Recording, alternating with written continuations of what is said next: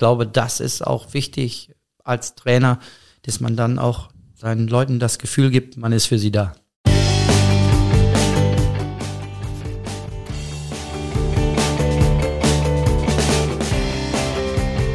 Heute zu Gast Markus Döring.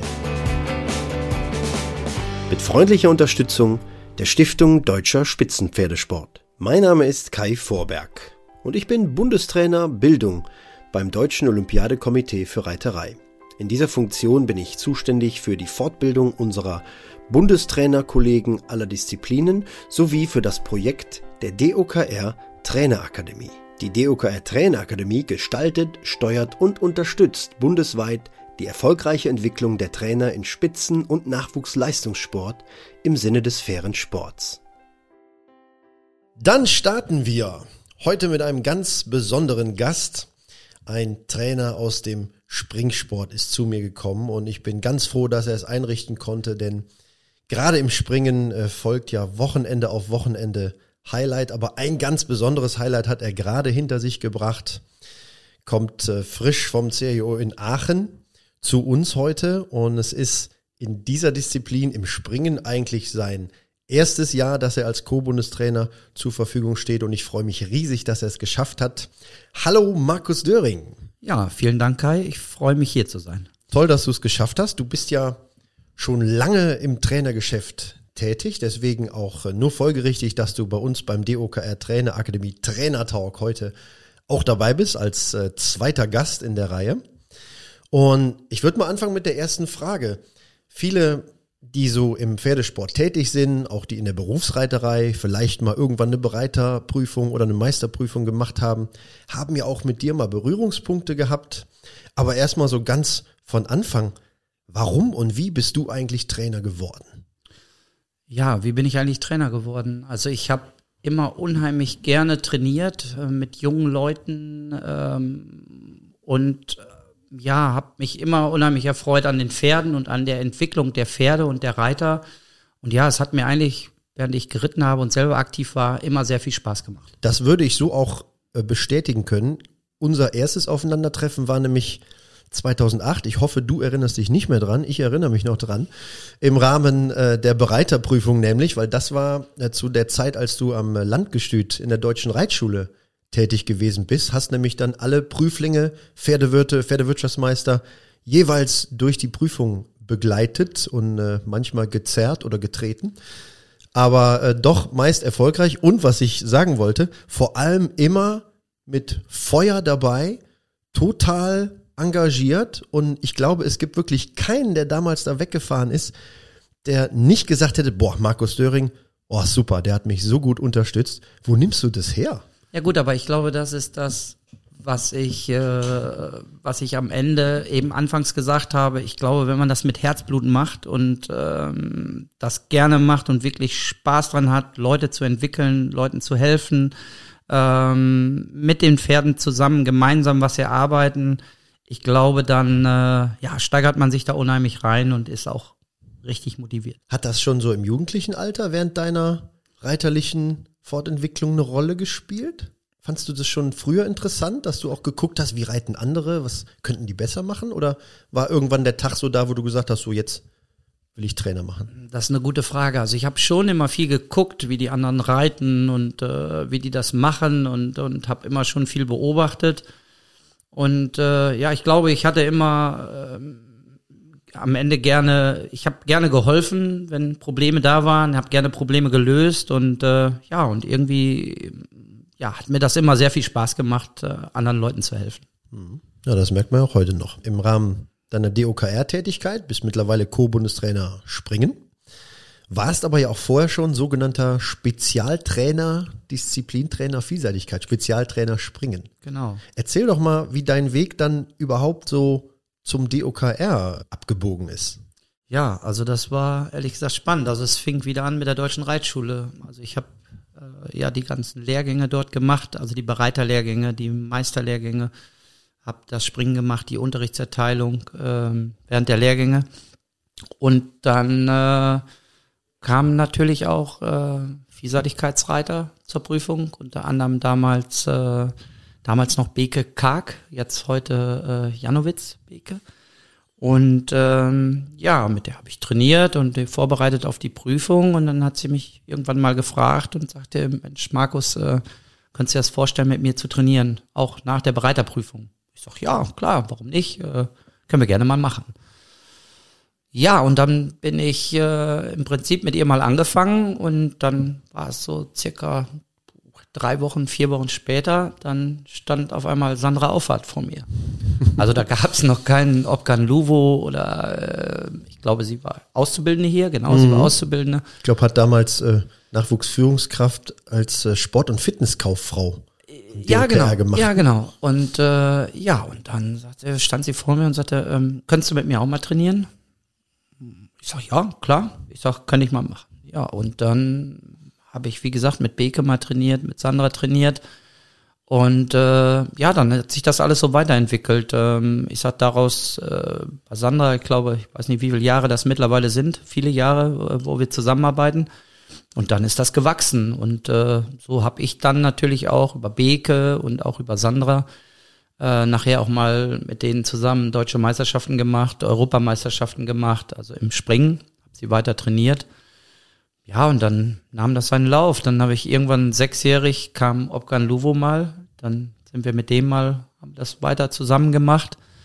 Ja, und das ging dann natürlich weiter mit ja, Weltmeisterschaften, Doppelweltmeister, äh, Genau, Olympiade. Doppelgold in Caen 2014 bei den Weltreiterspielen. Genau, da bin ich auch gewesen. Dann bin ich, äh, ja, dann kam London, war natürlich auch äh, mega. Zwei Jahre vorher, ja. Genau, zwei Jahre vorher. Mhm. Und äh, ja, dann bin ich tatsächlich auch in Rio gewesen. Da hat sie mich nur einfliegen lassen äh, zum Springen. Ja, und nach Rio, ich glaube, es war 2016, ähm, da wurden dann Gespräche geführt. Da wurde ich dann eingeladen zu äh, Dennis Peiler.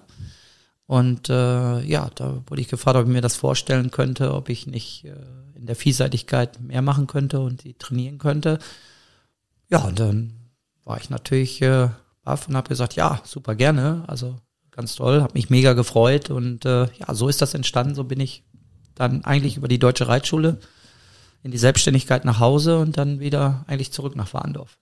Toller Weg, so. So kann es manchmal gehen, ne? Ja. Über persönliches, privates Engagement.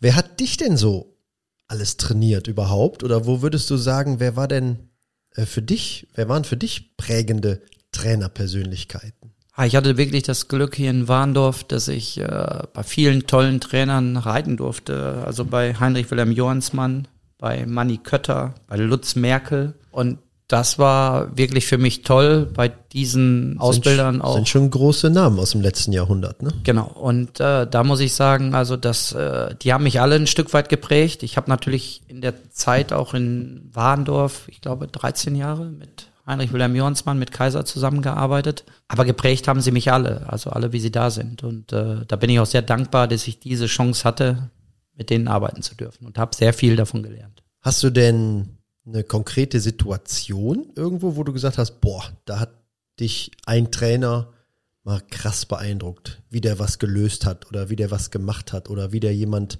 angesprochen hat oder besonders unterstützt hat? So, wo du irgendwie dabei warst, wo du gesagt hast, boah, das war beispielhaft für mich, das war toll. Ah, gut, also ich sag mal, da war natürlich ein Kaiser, der viel dabei war, gerade wenn ich auch die Hengste geritten habe vom Landgestüt, ob das mhm. damals ein Cornado war. Ähm, da war es damals zum Beispiel auch so, da gab es ja einen unheimlichen Hype damals mit Cornado, weil er natürlich auch wirklich ein absolutes Ausnahmetalent war. Auch schon in Springpferdeprüfungen in den jungen Jahren und äh, ja, wenn dann so ein Hengst reitest, der natürlich auch am Ende sehr viele Stuten hat, sehr viel deckt und äh, die Leute gucken alle drauf und der natürlich auch oft gewonnen hat, Springpferdeprüfung, meistens eigentlich in Serie.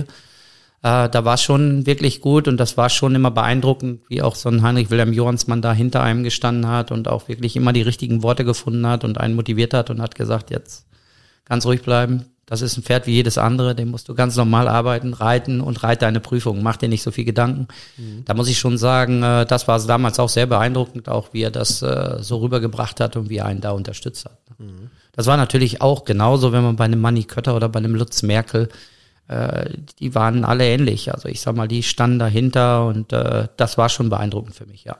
Mhm. Und wie würdest du so deine Handschrift als Trainer beschreiben? Wo kommt es dir drauf an? Was ist dir wichtig? Wo hast du Situationen, wo du sagst, da möchte ich das gern so und so haben? Also ich glaube, wie würdest du das beschreiben? Ich glaube, die Pferde haben mich als Trainer auch unheimlich geprägt. Von den vielen jungen Pferden, die ich ausbilden durfte, habe ich viel gelernt, mit Schwierigkeiten umzugehen. Und dies kommt mir natürlich als Trainer dann auch zugute, das auch an die Reitschüler und an die ganzen Leute, mit denen ich trainiere, auch weitergeben zu können. Das heißt, was ist dir wichtig, so in der, in der täglichen Arbeit? Ja gut, was mir wichtig ist am Ende, dass es einfach auch im Einklang mit dem Pferd ist, dass es ein, ein gemeinsamer Sport ist mit dem Partnerpferd und äh, dass sie auch wirklich äh, ja im, am Ende immer einen guten Plan haben für das, was sie machen wollen und äh, ja, das ist mir als Trainer unheimlich wichtig. Und jetzt hast du eben schon mal so ein paar Erlebnisse angeschnitten, aber was würdest du denn sagen, falls das überhaupt möglich ist einzugrenzen, was war denn dein schönstes Erlebnis als Trainer? Oh, da gab es sehr viele. Eines der absoluten Highlights war natürlich äh, im letzten Jahr auch Tokio mit äh, Julia Krajewski, die Goldmedaille. Das ist natürlich wirklich ähm, absolut unbeschreiblich als Trainer, wenn man sowas auch miterleben darf. Da gab es auch das berühmte Foto, ne, wo Markus Döring, als sie null geht, in der Kiss and Cry Area hochspringt. Genau. Fast 1,60 würde ich sagen. Äh, genau, das, äh, das Foto, äh, das Foto hat Julia mir zu Weihnachten geschenkt. Ich konnte mich ehrlich gesagt gar nicht mehr so dran erinnern. Aber äh, ja, das war irre. Und dann habe ich ja. gesagt, was ist das denn? Ich glaube, das war auch in irgendeiner Zeitschrift und ja, äh, ja. da habe ich, ich konnte mich gar nicht mehr dran erinnern. Ich glaube, in dem Moment da kommen so viele Emotionen und alles bricht aus und äh, ich konnte mich an den Sprung gar nicht mehr erinnern. Ich war einfach nur froh, als der letzte Sprung überwunden war und sie war null und äh, sie war Olympiasieger und dann, wenn mich einer gefragt hätte, bin ich gar nicht hochgesprungen. ja, aber das ist ja auch die Dinge, die es dann ausmachen, ne? Wie viel, wenn das Herz überkocht, ja. dann ähm, ist das, glaube ich, was, wo man als Trainer auch ja, stark von profitiert, ne? diese ganze Energie da reinzugeben. Gut, hat man jetzt in Aachen auch mal wieder gesehen, äh, wie du neben deinem Chef, dem leitenden Bundestrainer Otto Becker stehst und Otto eher, gut, man sieht ja immer nur kurze Szenen, man kann ja nicht ne, so als Zuschauer die ganze Zeit äh, die Kiss and Cry beobachten, aber Otto, der eher ruhig und gelassen äh, das auf sich wirken lässt und Markus, der daneben fast gedanklich mitreitet. Ja, ich habe es äh, auch gesehen in irgendeinem Ausschnitt und habe gedacht, vielleicht muss ich doch mal ein bisschen ruhiger stehen bleiben. ja, aber das macht's ja auch aus am Ende. Ja, ich glaube, die Emotionen dann in dem Moment und wenn man mitfiebert und äh, man ist kurz davor und kann den Nationenpreis gewinnen, ich glaube, dann ist ja. unheimlich viel Anspannung und ja. Sind es auch so ähm, Situationen im Kleinen? Also ich sag mal jetzt zum Beispiel in der Parcoursbegehung, Habt ihr irgendwie so einen Parcoursplan, den ihr besprecht?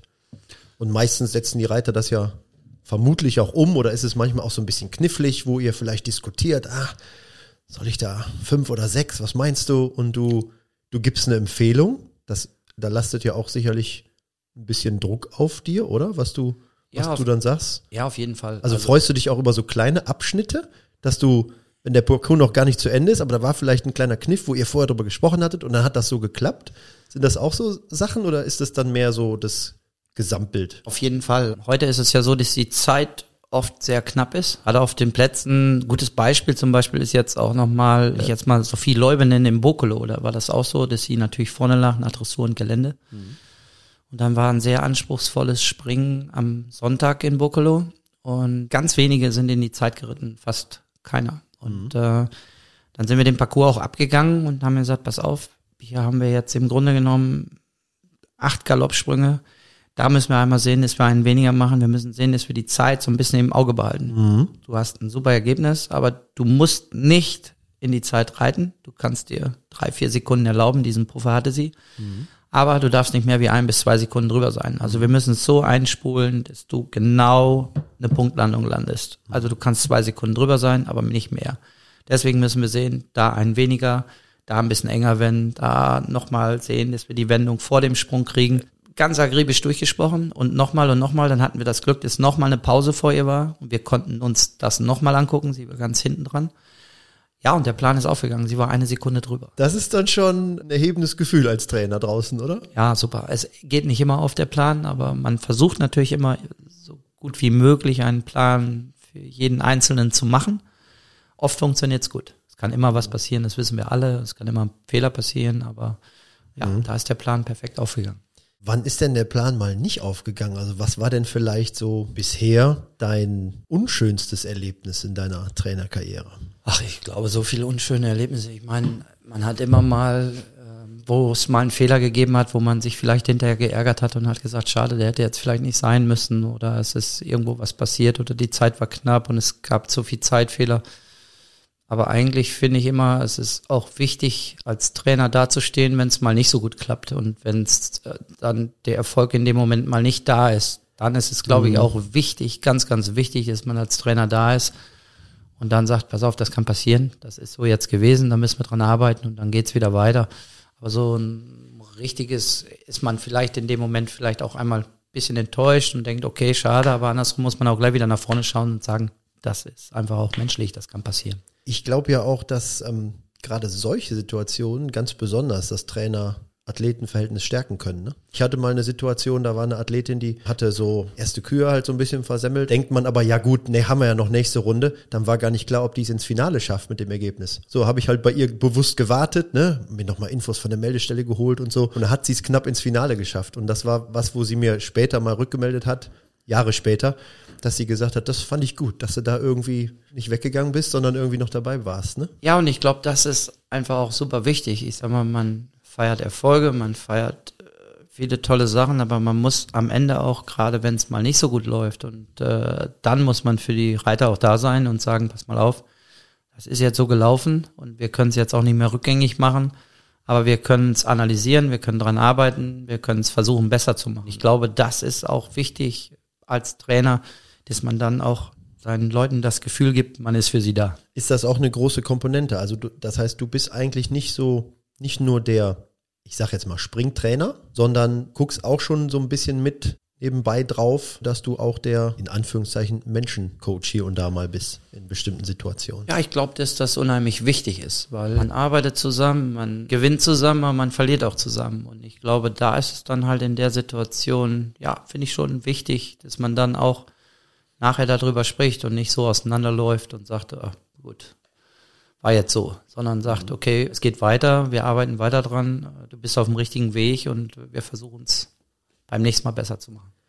Hast du schon mal auch mit einem bestimmten Pferd eine knifflige Situation gehabt, wo du irgendwie als Trainer echt dir überlegen musstest, puh, da muss ich nochmal im Aufbau zu Hause nochmal eine andere Linie legen oder wo du an der Situation warst, wo du gesagt hast, das ist jetzt nichts, was ich schon gehabt habe, nichts, was ich kenne und musstest dir da irgendwie noch richtig was zu überlegen oder ist es eigentlich meistens so, dass du sagst, nö, die bekannten Trainingsformen, die ihr so nutzt, da kommen wir schon immer ganz gut mit hin? Also es gibt mit Sicherheit mal Fälle, wo man auch mal überlegt hat, okay, was kann man noch anders machen, aber ich glaube, dass wir so mit unserem Training, auch wie wir das jetzt hier gestalten am, am DOKR, mit Montags und Mittwochs. Im Winter machen wir sehr viel Gymnastik und äh, sehr viel Sachen für die Gymnastizierung der Pferde, wo wir über den Winter auch wirklich viel verbessern, die Basküle, den Ablauf, die Rückentätigkeit, äh, eigentlich auf einem ganz guten Weg sind. Aber es gibt natürlich immer mal Situationen, wo man denkt, Mensch, nochmal, jetzt hat man das alles eigentlich gut voneinander und jetzt mhm. funktioniert das doch nicht mal so gut. Aber ich glaube, dann macht man sich Gedanken mit dem Reiter, man tauscht sich aus und sagt, okay, was können wir nochmal machen, was können wir nochmal probieren, äh, mhm. äh, wie können wir das gestalten. Ähm, da sind wir eigentlich immer auf einem ganz guten Weg. Das sieht man auch immer am Bundesstützpunkt, was im Winter hier so an Aufbauten ist. Ich stelle mir das so vor, du sitzt sonntags vorm Kamin und hast auf einmal so eine Eingebung und sagst, das muss ich mal hinlegen. Weil dann kommt Montagmorgen Markus Döring um sieben und nimmt sich zwei Stunden Zeit, um hier äh, einen Stangendschungel aufzubauen, wo man als interessierter äh, Zuschauer denkt, da hat sich ein Trainer wieder Gedanken gemacht. Wie, wie kommt sowas? Ist es wirklich so, dass du vielleicht auch mal irgendwo was siehst, dir das dann aufschreibst oder dass du dich vorher entsprechend vorbereitest oder dass du auch auf bestimmte Pferde nochmal eine bestimmte Art versuchst zuzuschneiden, wenn du weißt, ah, morgen habe ich die fünfte im Training, dann lege ich nochmal das hin oder wie wie konzeptionierst du das für dich so, auch diese Aufbauten im Training? Also klar, den ganzen Aufbau macht man natürlich von den Pferden aus. Also ich sag mal, für das eine Pferd ist, äh, sag mal, die Gymnastikreihe besser, für das andere Pferd sind mal ein paar Nauts besser. Also das äh, konzipiere ich schon und da mache ich mir viel Gedanken. Ich muss ganz ehrlich sagen, mit diesem Aufbau, dass ich mir das jetzt alles aufzeichne, kann ich nicht sagen. Bei mir kommt Okay. das eigentlich, wenn ich in der Halle stehe. Mhm. Ich habe eine Stange in der Hand und dann kommen sehr, sehr viele Ideen und sehr viele Sachen, wo sie sagen, oh cool, das äh, habe ich so noch nicht gemacht. Mhm. Ähm, und natürlich guckt man sich auch viel ab und guckt hier und da auch mal zu bei anderen. Aber ähm, ja, da bin ich sehr ehrgeizig, sag ich mal. Da mache ich mir viel Gedanken drüber, ja. Ähm, und ich glaube, dass das auch hier jetzt so von den Pferden, wenn man das sieht, von der Entwicklung auch gut angenommen wird und auch nachher am Ende gut umgesetzt wird. Da legst du ja die Messlatte auch höher als Trainer, ne? Wenn man einmal was anbietet, dann wollen die ja auch weiter unterhalten werden, ne? Ja, das stimmt. Das stimmt. Das Nein, aber das ist schon, äh, schon auffallend. Ich glaube, das macht dich auch aus. Aber da sind wir ja auch wieder bei diesem Thema der irgendwie unbändigen Energie, die du so aufbringst. auch Von Woche zu Woche und von Training zu Training. Wenn du jetzt so mal die Disziplin dir anguckst, also Springen mal im, im Einzelnen, aber das Vielseitigkeitsspringen entwickelt sich ja so ein bisschen auch analog, würde ich sagen, ne, zur normalen Disziplin Springen. Was wird denn da jetzt auch im Hinblick auf unsere deutschen Reiter heute schon gut trainiert? Wo siehst du uns gut aufgestellt, was eine trainingstechnische Grundlagen angeht? Und wo sagst du, hm, da müssen wir vielleicht auch noch ein bisschen besser werden, um in Zukunft auch weiter zu bestehen? Deutschlands U25 Springpokal. Das erste Förderprojekt der Stiftung. Deutschlands U25 Springpokal wird durch die Stiftung Deutscher Spitzenpferdesport und die Familie Müther, Elmgestüt Drei Eichen in Königslutter, finanziell ermöglicht.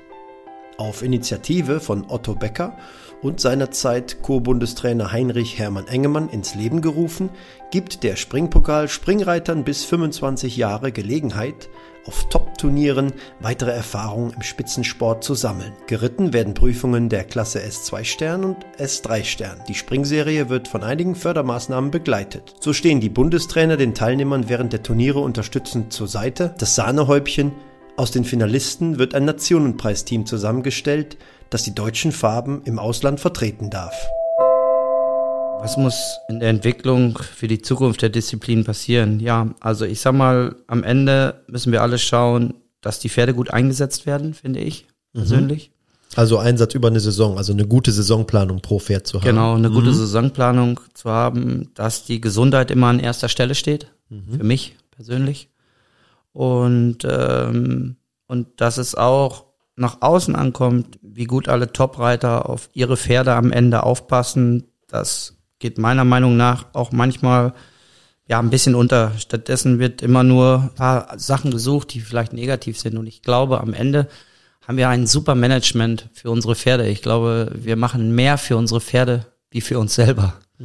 Und ich glaube, das ist wichtig, auch für die Zukunft, dass das A auch gesehen wird, aber auch, dass wir uns wirklich alle viel Gedanken darüber machen, wie es dann so ist. Könnte manchmal auch den einen oder anderen gerne einladen, ne? Ja. Mal so ein Praktikum von fünf, sechs Tagen zu machen. Genau. Um mal zu schauen, wie das so abläuft in dem Spitzenstall, wie die Pferde eben auch äh, umsorgt werden. Ne? Und ich glaube, das ist ganz, ganz wichtig und dass wir das auch nach außen tragen und das auch vermitteln den Leuten gegenüber und das, was da überhaupt alles dranhängt und was man überhaupt alles macht und wie viel Aufwand, Aufwand man betreibt und gerade auch die Reiter und, und, und was die für ein Top-Management haben ihren Pferden gegenüber. Ich glaube, das wissen auch viele gar nicht. Ich habe das früher mal so als Beispiel genannt, dass man äh, ja bei seinen Kindern auch guckt, was müssen die heute anziehen. Dann guckt man einmal raus, okay, regnet's oder regnet's nicht. Nur das Kind kann vielleicht noch sagen, ah, gestern war mir ein bisschen kalt, Papa. Okay, dann nimmst du heute nochmal einen Pulli mit. Das Pferd tut das ja nicht. Ne? Und oft ist ja so als Reiter oder auch als Trainer, nimmt man ja auch solche Gedanken wirklich äh, mit ins Bett ne? und grübelt drüber nach. Und das ist ja wirklich, was einen auch ja, tagtäglich beschäftigt. Ne? Ja, absolut. Also ich sag mal, da, da- das sind wirklich Dinge, wo man sich jeden Tag und tagtäglich mit auseinandersetzt. Wenn du jetzt so deinen Weg nochmal für dich nachzeichnest, gedanklich, was du so die letzten zehn Jahre gemacht hast, jetzt bist du ja gerade im ersten Jahr, auch Co-Bundestrainer der Disziplin Springen. Wo siehst du dich denn so in zehn Jahren? Ja, ich habe nun gerade mit meiner neuen Aufgabe begonnen und ich glaube, es ist für mich zu früh zu beurteilen, zu sagen zu können, wo ich mich in fünf bis zehn Jahren sehe. Mir macht es unheimlich viel Spaß, äh, meine neue Aufgabe zusammen mit Otto Becker und auch mit Peter Thomsen äh, in der Konstellation. Und ja, ich hoffe, dass ich noch viele Jahre hilfreich sein kann. Also bist du eher im Hier und Jetzt unterwegs. Eh, genau. Was ja auch im Moment total cool ist. Ne? Ja, keine Frage. Also äh, ja, es fing toll an bis jetzt. Ja, auf jeden Fall. Aber, muss man ja auch sagen, zum Zeitpunkt unseres Gesprächs jetzt ähm, steht ja auch der Saisonhöhepunkt uns noch bevor. Die Weltmeisterschaft in Herning steht vor der Tür. Einige, die das hier hören, haben äh, diese Erlebnisse vielleicht schon an sich vorbeiziehen lassen können. Das heißt, die WM liegt schon wieder in der Vergangenheit. Für uns jetzt gerade nicht. Und ihr seid natürlich mittendrin, jetzt nach so einem äh, Turnier wie Aachen. Mal ein Beispiel auch jetzt nochmal für dich aus Trainersicht. Der große Preis, der ja, ja überraschend eigentlich fast sensationell an den jungen 29-jährigen Gerrit Nieberg gegangen ist mit drei Nullrunden und einem tollen Stechen. Da jetzt nochmal ganz konkret die Frage. Das war ja schon auffällig, dass Gerrit auch, glaube ich, da der Einzige war, der vorne rumgeritten ist bei diesem einen. Hattest du da auch deine Finger im Spiel? Nein, also ich glaube, das war überhaupt sensationell. Also wie Gerrit geritten hat, wie das dann am Ende ausgegangen ist. Ich sag mal, als der Scott Brash durch war, da hatte man schon gedacht, okay, der Drops ist gelutscht. Also, Scott Brash, ne, den Rolex Grand Slam gewonnen, ne? Genau. Mit dem Millionen Euro Bonus, weil er die drei Turniere in Aachen, was war es noch, Genf und St. Hertogen-Bosch gewonnen hat, oder? Genau, genau. Ja. Und da hat man wirklich gedacht, okay, das ist jetzt wirklich das Maß aller Dinge. Ja. Ja, und dann kam Gerrit und äh, ritt als einzigster auf der Kombination vorne rum. Und dann äh, Wusstet ihr davon? Ihr ähm, als Bundestrainerteam? Hattet ihr das besprochen oder war das ähm, nee, Gerrit mit seinem Vater? Ich glaube, Plan, das, oder? ja, ja, genau. Ich glaube, Gerrit mit seinem Vater. Dann lasst ihr die den, auch dann so ein bisschen genau, laufen. Genau, hm? genau. Und äh, da habe ich dann gesagt, ich sage, ich glaube, es ist doch noch nicht gegessen, als mhm. er vorne rumritt. Ja. Und dann kriegte er natürlich eine super Distanz auf dem vorletzten, eine schöne Vorwärtsdistanz und konnte wirklich auf den letzten Ochser durchgaloppieren. Hat er auch wirklich durchgaloppiert, wirklich überhaupt gar nicht überlegt, einen Galoppschwung mal daran zu gehen. und äh, ja, und dann hat er die Zeit nochmal unterboten. Also das war ein, wirklich, wenn ich dran denke, kriege ich jetzt noch Gänsehaut. Sensationell. Ja, absolut. Ja, okay, ja, interessant. Das heißt, ist das in so einem Nationenpreis auch nochmal anders als dann nachher in so einem großen Preis? Jetzt für euch als Bundestrainerteam aus Bundestrainersicht, seid ihr da auch noch mal enger in die, äh, ich sag mal, in die Planungen der Ritte involviert? Oder ist es da auch eher so, dass ihr ein bisschen begleitet, dass ihr mehr so als Supervisor guckt, okay, Pferde sind gut drauf und genau. Im Grunde genommen begleiten wir, wir sind da, mhm. wenn Fragen sind und mhm. äh, wenn irgendwas ist. Aber ich sage mal, dran sind wir im Grunde genommen immer, auch ein Otto. Mhm. Aber äh, im Grunde genommen machen die schon dann auch ihre Strategie, ihr Ding. Die fragen schon nochmal nach, wo sind die hergeritten oder wie haben die mhm. die Linie gemacht. Und gut, bei der Kombination hat es bis da keiner gemacht. Das mhm. war der Einzige, der dann mhm. vorne rumging. Ja. Also seid ihr, seid ihr da mehr so taktische Unterstützer? Ja, genau. Ja. Monika Tedoresco hat mal den Ausdruck geprägt, sie ist eher so das Auge von unten. Ja, genau, so ja. kann man es sehen. Ja. Was ähm, glaubst du, muss in der Disziplin noch für die Zukunft passieren? Also gerade im Springreiten ist ja so die Entwicklung eher dahin gegangen, dass es etwas leichtere Hindernisse geworden sind, dass es auch mehr hin zum technischen Reiten gekommen ist. Ne? Also ja. wenn man sich so, weiß ich nicht, Aufnahmen aus den 70er Jahren anguckt, ich habe jetzt letztens noch mal auf NDR, kann ich übrigens jedem empfehlen, nochmal, äh, sind zwei Dokumentationen, einmal über Paul Schockemülle, einmal über Alvin Schockemülle.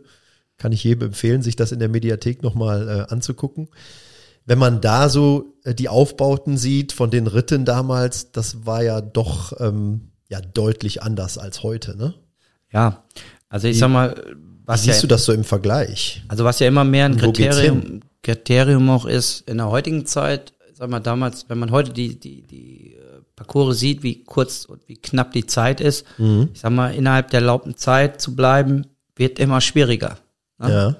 Und äh, das ist für mich auch ein großes Kriterium geworden. Viele Reiter haben damit Schwierigkeiten und das muss man zu Hause auch im Einzelnen und auch mit Linien wirklich mal trainieren. Zum mhm. Beispiel, nur mal als Beispiel genannt. Mhm.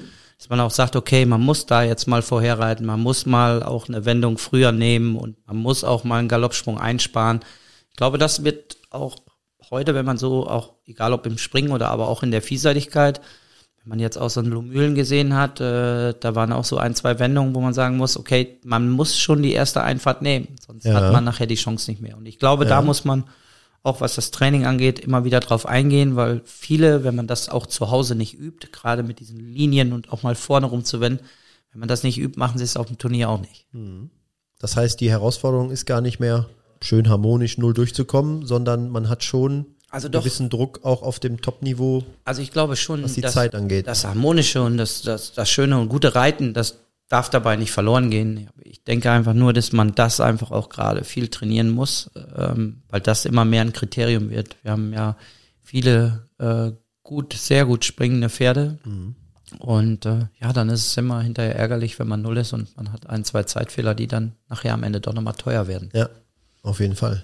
Ist das auch so, dass die Pferde heutzutage das mehr mitbringen? Ja, absolut. Also die, die Zucht hat sich unglaublich in den letzten Jahren äh, weiterentwickelt und, und äh, Wor woran machst du das fest? An welchen Aspekten? Ja, wenn man jetzt mal vor, ja, was soll man sagen, 20 Jahren mal mhm. gesehen hat, ähm, da warten wir auch noch mal vielleicht ein klein bisschen andere Pferdetypen. Und wenn man das jetzt in der heutigen Zeit mal sieht, ähm, ja, dann haben wir durch die Zucht noch mal wieder einen Schritt nach vorne gemacht und noch mal ähm, ja, die, die ganze Zucht hat sich komplett verändert. Die Pferde sind nochmal bewegungsstärker, die springen besser, die bewegen sich besser. Die ganze Rittigkeit hat sich auch nochmal verändert. Also ich finde schon, da hat sich in der Zucht gerade sehr, sehr viel getan die letzten Jahre. Okay. Das merkt ihr auch tatsächlich so im Sport. Also ja. fallen heute, ich sage jetzt mal, Aufbauten auch unter Umständen im Durchschnitt leichter als vielleicht früher. Ja, finde ich schon deutlich ja. leichter. Also okay. ich sag mal, wenn man jetzt auch ähm, gerade auch mal so Aachen jetzt gesehen hat, wie viele Pferde doch dann auch im, im Preis von Europa, wo man gedacht hat, meine Güte, man hat den Parcours abgegangen und hat gedacht, Mensch, das, das ist schwer genug, dass es dann äh, gibt vielleicht 13, 14, 15 Nuller, dass es dann 27 Nuller gibt und noch zwei mit einem Zeitfehler. Das hätte ich beim Abgehen nicht gedacht. Also ja. da kann man dann doch schon sehen am Ende, wie, ja, mit wie viel Freude und wie einfach die Pferde dann über so einen Parcours springen und äh, ja. völlig unaufwendig. Okay. Spannend. Wobei das natürlich auch bei so einem Rasen wie Aachen und so einem Stadion mit so einer Stimmung vielleicht auch immer noch mal einfacher ist. Keine Frage, das gehört natürlich alles dazu, Top-Bedingungen und, und Top-Boden auch, aber trotzdem äh, konnte man doch sehen, einfach, dass die sprangen darüber, als ja. wenn es eine Springpferdeprüfung gewesen wäre. ja, und so wünscht man sich ja eigentlich auch. Ne? Genau, und das ist ja auch einfach toll unserem Sport dann, wenn man das sieht und, und dieser Einklang Reiter und Pferd über diese Parcours, die wir uns einfach toll machen. Welche Nation, jetzt im Spring speziell, oder vielleicht auch welche zwei, drei Nationen sind denn, äh, bereiten denn dir und Otto am meisten Kopfschmerzen? Ach, da jetzt Nationen zu nennen, also es gibt ja viele starke Nationen, die wir haben, aber ich glaube, dass wir jetzt in Aachen auch mal eine Duftmarke gesetzt haben und das in Richtung Herning wirklich toll aussieht, dass wir viele, viele gute Reiter haben. Aber speziell jetzt eine Nation zu nennen, ich glaube, es gibt viele, viele, viele starke Nationen, die auch in Herningen da sind. Aber ich denke in erster Linie, wir sind gut aufgestellt und hoffe, wir können es denen dort schwer machen. Im Teamfinale Springen der Weltmeisterschaften in Herning haben sich die souverän auftretenden Olympiasieger Schweden die Goldmedaille nicht nehmen lassen. Silber ging an die Niederlande, Bronze gewann Großbritannien. Das deutsche Team hatte Pech, einen Schreckmoment und eine tolle Runde von WM-Debütantin Jana Vargas und beendete so das Mannschaftsspringen auf Rang 5 hinter Irland. Im Einzelfinale hatten sich Markus Ening und Stargold mit zwei Nullrunden den fünften Platz erarbeitet. Jana Vargas und Limbridge wurden bei ihrem Championatsdebüt Neunte. Die Medaillen wurden ohne deutsche Beteiligung verteilt und die neuen Weltmeister hießen Henrik von Eckermann und King Edward. Nach dem Einzelfinale war das WM-Fazit von Bundestrainer Otto Becker positiv. Ich bin stolz auf die vier, die hier geritten sind. Natürlich war der Sturz von André schade. Wir waren knapp dran an der Teammedaille. Wir haben unser Minimalziel, die Qualifikation für die Olympischen Spiele 2024, erreicht. Nochmal eine Frage dazu. Hast du so als, als Trainer, ähm, was war da so deine, also wenn es dann auch so läuft, wie man sich das vorstellt und vielleicht so ein toller Erfolg wie ein Olympiasieg oder ein Weltmeistertitel dabei rauskommt und du warst als Trainer beteiligt, was war denn da mal so deine größte Anerkennung oder Auszeichnung? Du hast ja eben schon mal gesagt, dass das Bild, wo du dann in der Kiss and Cry selber so hochgesprungen bist vor lauter Anspannung, das hat der Julia dann nach dem Olympiasieg zu Weihnachten geschenkt. Gab es da ähm, auch nochmal Situationen oder eine bestimmte, wo du sagst, puh, das ist dir echt äh, haften geblieben? Da haben sich Athleten irgendwie echt dankbar gezeigt. Also ich muss ganz ehrlich sagen, ähm, dass ich wirklich sagen kann, gerade jetzt in meinem Job, den ich mache, ob das jetzt bei den Springreitern ist oder auch speziell bei den Vielseitigkeitsreitern, da kommt immer ein Feedback. Also da kommt immer wieder jemand, der sagt, Mensch, super, vielen Dank und nochmal für deine Worte und für die Unterstützung und äh, das kann ich nicht anders sagen. Also da ist schon auch viel Feedback und positives Feedback, das dann am Ende auch kommt. Das ist dann für dich Würdigung genug natürlich. Also ne? ja, ja. das ist für mich viel mehr wert als ja. alles andere, weil ja. ich sag mal, das ist ja dann auch ein Feedback, was man als Trainer gerne hat, weil dann denkt man ja auch am Ende, okay, ich habe das jetzt in dem Moment auch gut gemacht. Und ja. das ist mir auch persönlich als Trainer sehr wichtig, äh, wenn da ein Feedback kommt und ähm, ja, schlimmer wäre, wenn nichts kommen würde. Ja, stimmt. dann ist auch besser, sie sagen irgendwie du. Das war aber äh, das war aber Käse, was du da nochmal vorher mit mir gemacht hast. So, genau, genau, genau. Das ist dann auch besser. Am Ende spricht ja. man es gleich an, als wenn man. Ja, ja, klar. Ja, wie willst du denn bei deinen Athleten und der Öffentlichkeit mal in Erinnerung bleiben? Also jetzt hast du ja gesagt, natürlich, du bist noch voll im Hier und Jetzt und du kannst eigentlich gar nicht so richtig in die Zukunft gucken, aber jetzt stellen wir uns mal vor, äh, Markus Döring sitzt an dem sprichwörtlichen Kamin, den ich eben schon mal angesprochen habe, ist in Rente. Wie möchtest du denn dann von der Öffentlichkeit und vor allem von deinen Athleten ja. in, in Erinnerung bleiben? Ja, also wie möchte ich in Erinnerung bleiben? Äh, Im Grunde genommen sollen sie mich positiv in Erinnerung haben und äh, mich vielleicht auch ein Stück weit im Ohr haben äh, mhm. mit gewissen Sachen, die ich vielleicht mal gesagt habe, äh, die ihnen geholfen oder die, äh, dass ihnen geholfen hat bei ihren Prüfungen, bei ihrem Reiten. Mhm. Und für mich ist eigentlich wichtig am Ende, dass diese Kommunikation Kommunikation immer da ist und bleibt. Und das ist für mich ehrlich gesagt ähm, ja wichtig, dass man vielleicht, dass das auch in Erinnerung bleibt. Später mal, äh, dass sie sagen, Mensch, das, das ging immer gut und wir konnten uns immer gut verständigen, gut kommunizieren. Und ich glaube, kommunizieren ist super wichtig und das ist mir persönlich sehr, sehr wichtig, dass sie mich so in Erinnerung halten, als offenen Menschen, den man anreden kann, mit dem man Probleme lösen kann. Und äh, ja, das ist mir wichtig. Ja, und ich glaube, da musst du nicht bis später warten, bis das passiert, weil da bist du, glaube ich, wirklich für bekannt. Als offener Typ, als äh, ja auch immer freundlich. Also ich glaube, das hast du auch jetzt schon geschafft. Ich kann das nur so äh, zurückgeben, auch alles, was man so über dich hört, auch wie man dich erlebt am Bundesstützpunkt. Da ist immer äh, ja eigentlich eine tolle Trainingsatmosphäre. Und äh, ich habe auch noch nie erlebt, dass Markus Döring mal irgendwie sagt, äh, du, jetzt äh, geht gerade nicht ja, sondern du hast, versuchst immer eine Lösung zu finden und sagst, ja, pass auf, lass uns nachher nochmal drüber sprechen, aber klar, kein Problem, da kriegen wir was hin. Und ähm, ja, ich glaube, das Ziel hast du schon erreicht, aber. Genau, aber das ist ehrlich gesagt auch mein Ziel und ja. das ist, wenn es dann so ist und am Ende, wir können alle gut zusammenarbeiten und wir können Erfolg zusammen haben und wir können aber auch Niederlagen zusammen durchstehen. Ich glaube, das ist wichtig und dass ja. das in Erinnerung bleibt, dass auch ja. beides möglich ist und nicht nur der Erfolg zählt, sondern auch bei den Niederlagen, dass man dann da ist. Ja.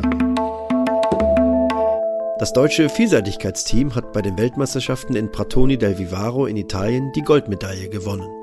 Silber ging an die USA, Neuseeland holte Bronze. Die Olympiasiegerinnen Julia Krajewski und Amande Beneville, Mandy, nach dem Gelände zunächst auf Rang 5, erkämpfen sich mit einer stilistisch überragenden Nullrunde im Springen die Silbermedaille. Ja, sehr schön. Das war doch ein tolles Schlusswort, lieber Markus. Ja, vielen Dank. Vielen Dank, dass du für uns zur Verfügung gestanden hast. Wir wünschen deiner Truppe, sowohl den Springern als auch den Vielseitigkeitsreitern, nochmal alles, alles Gute für die verbleibende Saison. Bedanken uns für tollen Einblicke, die du uns hier gegeben hast. Und wir laufen uns sicherlich nochmal über den Weg bei der einen oder anderen Gelegenheit. Und ich freue mich jetzt schon drauf. Bedanke mich dafür, dass du hier heute da warst. Ja, sehr gerne. Vielen Dank, Kai. Schön, dass ich hier sein durfte. Dankeschön mit freundlicher Unterstützung der Stiftung Deutscher Spitzenpferdesport. Mit Blick auf das wertvolle Erbe Deutschlands als international führende Reit- und Pferdesportnation hatte sich die Stiftung Deutscher Spitzenpferdesport zur Aufgabe gemacht, die Qualität im deutschen Pferdesport abzusichern.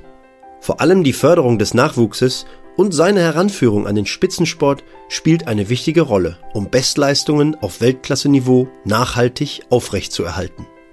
In diesem Sinne hat die Stiftung sich auch die Förderung von Trainern im Spitzensport und im Nachwuchsleistungssport auf die Fahnen geschrieben. Daher unterstützt die Stiftung Deutscher Spitzenpferdesport bereits seit 2017 das Projekt der DOKR Trainerakademie. Daher bedanken wir uns ganz herzlich für die Unterstützung der Stiftung Deutscher Spitzenpferdesport.